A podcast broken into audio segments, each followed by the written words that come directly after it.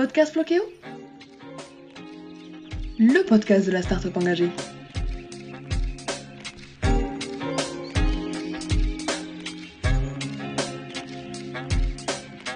Bonjour et bienvenue pour cette 31e édition du Verre à moitié plein, le podcast de l'optimisme du tourisme durable par Floqueo. Après vous avoir proposé un petit aperçu de la culture arabe cette semaine, à travers une visite live de Marrakech, l'histoire de la calligraphie, la découverte de nombreuses destinations permettant de voyager de façon éco-responsable, nous sommes partis à la rencontre de Jean-Pierre, qui travaille pour l'association Voyageurs et Voyagistes éco-responsables. Il s'agit d'un réseau international de l'écotourisme, du voyage solidaire et participatif. Bonjour Jean-Pierre et bienvenue. Merci de participer à cet épisode. Pour commencer, est-ce que vous pourriez vous présenter, vous ainsi que votre organisme, s'il vous plaît? Bonjour, je m'appelle Jean-Pierre Lamique, je suis accompagnateur en montagne, auteur de divers ouvrages du tourisme durable et président fondateur depuis 14 ans de l'association des voyageurs et voyagistes éco-responsables, gérée bénévolement et qui a pour objet principal celui de mettre en lumière les initiatives relatives à l'écotourisme ou au tourisme solidaire. Durant ma longue carrière d'accompagnateur euh, de voyages culturels au départ et ensuite de trekking, j'ai eu l'occasion de vivre de longues périodes dans des pays euh, musulmans ou arabes et par exemple euh, saison complète, plusieurs mois au Maroc, voyage en Égypte, j'ai traversé l'Algérie en moto, j'ai traversé la Tunisie également. J'ai eu la chance d'accompagner des voyages en Syrie, en Jordanie, ce qui me donne un aperçu assez large du monde arabe. Concernant la culture, quand on parle des pays arabes, il est souvent évoqué l'accueil chaleureux et la convivialité, mais à quoi d'autre peut s'attendre un voyageur en voyageant dans les pays arabes et quelle définition pourriez-vous en donner? Ce qui me semble caractériser le plus ces pays pris dans leur globalité, c'est euh, l'attachement à une histoire et à une culture qui, pour la plupart, sont fondées sur euh, les religions. Au départ chrétiennes et ensuite en grande partie musulmanes. Il convient également de ne pas oublier que euh, ces acquis euh, culturels viennent de bien au-delà des religions actuelles avec tout ce qui s'est développé dans l'Égypte des pharaons, en Mésopotamie, avec l'invention la sédentarisation, etc.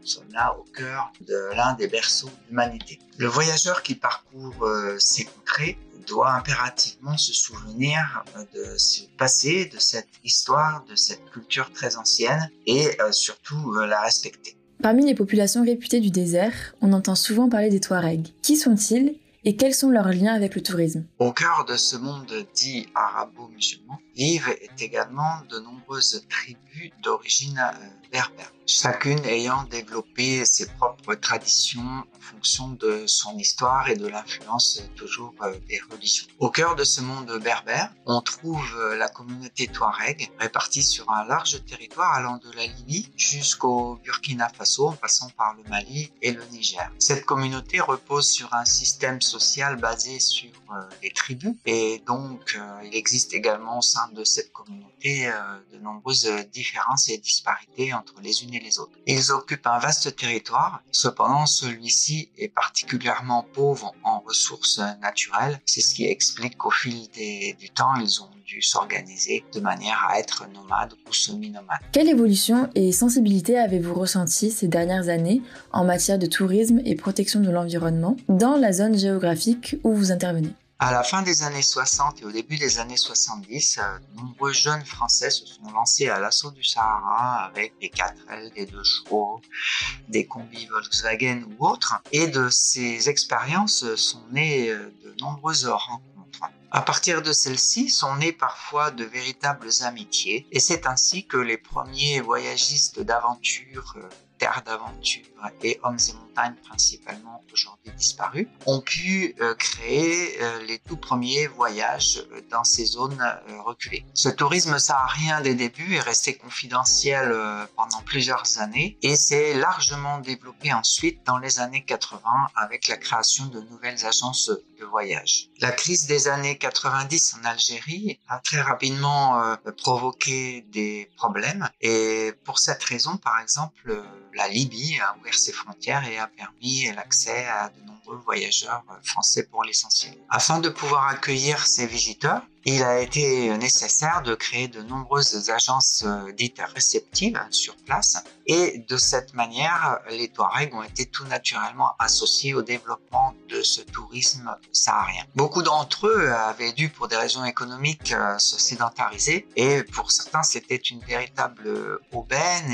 et une joie euh, de pouvoir retrouver un mode de vie semi-nomade et en plus qui permettait d'en vivre dignement. Malheureusement, ce tourisme a généré euh, la charterisation du désert, des aéroports à Janet, à Tamanrasset et ailleurs en Mauritanie, qui permettaient l'accès rapide euh, à ce désert. Et évidemment, de ce fait sont nées de nombreuses surfréquentations. Au début du voyage dit d'aventure, euh, il existait toujours la présence d'un guide français qui faisait l'intermédiaire entre les différentes cultures. On appelle ce rôle le rôle de médiation, très important euh, en ce domaine. Évidemment, le succès de ce type de voyage a généré euh, une concurrence féroce entre différentes agences d'aventure et afin de baisser les coûts, certaines se sont mises à partir de 97 à supprimer la présence du guide français et de fait sont nés euh, à partir de ce moment-là de nombreux problèmes. Ce tourisme d'aventure a repris euh, dès la fin des années 90 en Algérie et s'est très fortement développé entre 1997 et 2003. La concurrence devenant de plus en plus importante, euh, certaines agences françaises demandaient à leurs agents réceptifs au niveau local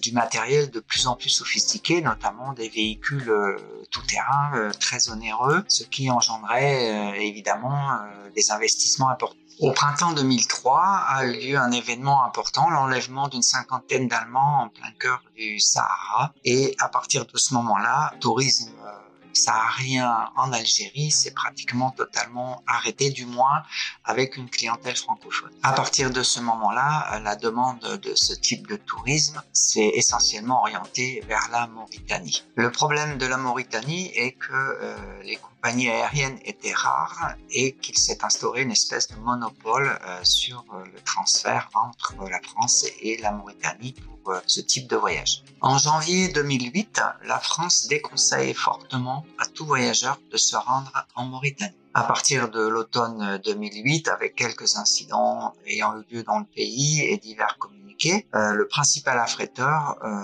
annonce qu'il ne va plus desservir la Mauritanie. À partir de cette date, le tourisme saharien et dans monde arabo-musulman, encore plus après les événements du printemps arabe, va s'effondrer euh, totalement, laissant euh, un nombre considérable d'agences réceptives avec le matériel qu'ils ont euh, acheté et utilisé pour l'organisation de ces voyages. Après 2008, la Tunisie a bénéficié largement des problèmes qui prenait place dans d'autres pays, euh, mais seulement jusqu'au printemps arabe. Et ensuite, euh, c'est essentiellement le Maroc qui a euh, récupéré, entre guillemets, la plupart des demandes concernant et le voyage d'aventure et les trekking dans la zone saharienne. Quelle activité et région engagée envers l'environnement conseillerez-vous à nos auditeurs? Le Maroc a également bénéficié de la formation offerte par les Français via l'École nationale de ski d'alpinisme à ses guides euh, historiques. Ce qui fait qu'aujourd'hui, euh, les guides marocains qui officient diplômés, bien sûr, qui officient euh, dans le haut Atlas, sont considérés au même niveau de compétences qu'en France et à l'étranger. Et c'est également au Maroc que la prise de conscience concernant un tourisme plus responsable a eu lieu, c'est largement répandu. Et par exemple, avec notre association, nous sommes en lien direct avec une agence marocaine depuis euh, plus de dix ans maintenant. Et on peut dire que vraiment tout est mis en place pour un tourisme euh, de proximité et avec surtout euh, des revenus qui vont non pas à des gros tour opérateurs étrangers, mais qui reviennent sur le territoire qui les accueille. C'est donc dans ce pays que vos auditeurs intéressés par une démarche plus éco-responsable vont trouver les meilleures réponses, bien sûr à condition de faire bien attention à qui va organiser leur voyage, parce que malheureusement dans ce pays également il y a de nombreux guides ou euh, personnes liées au tourisme qui n'ont pas de formation réelle et qui se sont euh, un peu euh,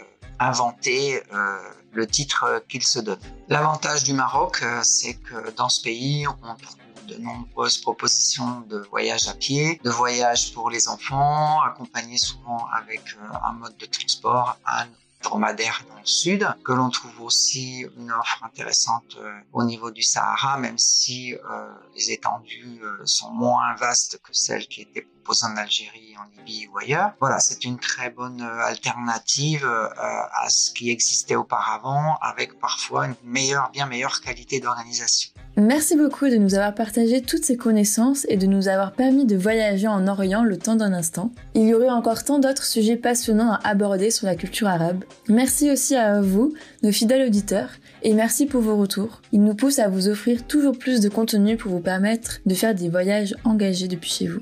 J'espère que cette rencontre vous aura transporté dans la culture des pays arabes. Si vous avez des questions, n'hésitez pas à les mettre en commentaire, nous vous y répondrons avec grand plaisir. Vous pouvez approfondir vos recherches sur cette destination en vous rendant sur le site officiel de la VVE et découvrir leur action en faveur de l'environnement. Mais aussi également en lisant sur le site Flokeo l'article de Saïd Benjeloun qui nous conte avec beaucoup de poésie l'histoire de la calligraphie arabe. Je vous souhaite une merveilleuse journée et en attendant le prochain épisode, n'oubliez pas de voir le verre à moitié plein.